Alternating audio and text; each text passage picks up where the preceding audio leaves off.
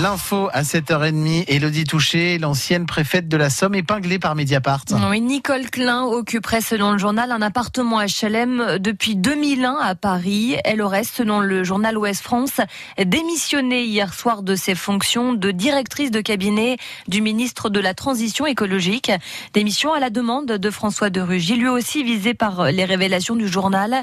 Il aurait organisé des dîners fastueux alors qu'il présidait l'Assemblée nationale. Omar, champagne et grand cru, assumé par François de Rugy. Mais dans les couloirs de l'Assemblée nationale, le train de vie de l'ancien président est critiqué, Simon Le Baron.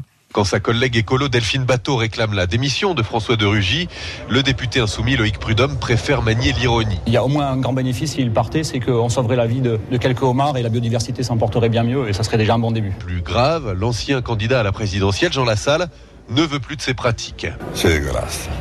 C'est l'argent du contribuable. Il y a 10 millions de pauvres dans ce pays. Je ne sais combien de SDF. Quand on respecte, on ne fait pas ça. Quant au communiste Sébastien Jumel, il se souvient d'un président de l'Assemblée qui a passé un an et demi à demander l'exemplarité aux députés. Je vois un décalage entre un président qui a donné des leçons aux députés de base tout au long de son mandat.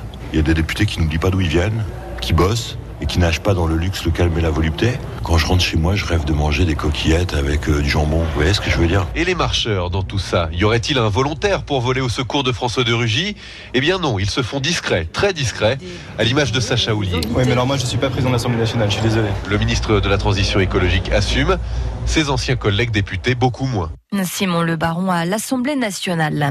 C'est la première fois qu'il manifeste. Les salariés de l'entreprise WN, repreneur de Whirlpool, ont prévu de rejoindre le centre-ville d'Amiens à pied cet après-midi. WN est placé en redressement judiciaire. Les 160 salariés redoutent un nouveau licenciement. La nuit a été agitée pour les 76 occupants de l'hôtel Ibis de Mers-les-Bains. Ils ont dû évacuer leur chambre en pleine nuit suite à un incendie. Le feu d'origine électrique s'est déclaré entre l'hôtel et l'immeuble voisin.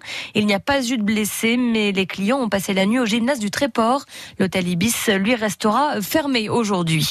Les transporteurs routiers vont debout contre l'éco-contribution annoncée par le gouvernement. Des remboursements du gasoil moins importants, 2 centimes par litre au lieu de 6 à 7 centimes aujourd'hui.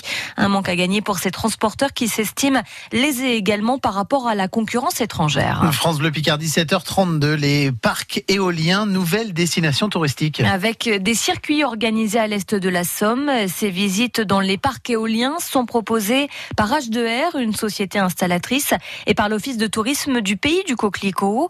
Les curieux découvrent comment fonctionnent ces parcs et quel est leur impact aussi sur le territoire. La première visite a eu lieu hier à Miromont, c'est au nord d'Albert.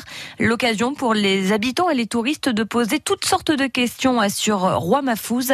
C'est le président fondateur de la société amiénoise H2R. Souvent, ils se posent la question, techniquement, ça fait quoi? Ça produit comment? Qu'est-ce qu'il y a dedans? Donc, on explique de quoi il s'agit, comment ça produit de l'électricité, euh, ça a besoin de combien de vent pour que ça produise, comment ça s'arrête quand ça s'arrête, etc. Donc ça, c'est le premier billet. Et puis, euh, le deuxième billet, c'est aussi de, de mettre un dialogue et euh, d'avoir une conversation autour de euh, c'est quoi le sens de la transition énergétique, pourquoi est-ce qu'elle existe et euh, comment on y participe chacun. On n'est pas sur ce territoire pour convaincre de nous accueillir de nous permettre d'installer ces éoliennes.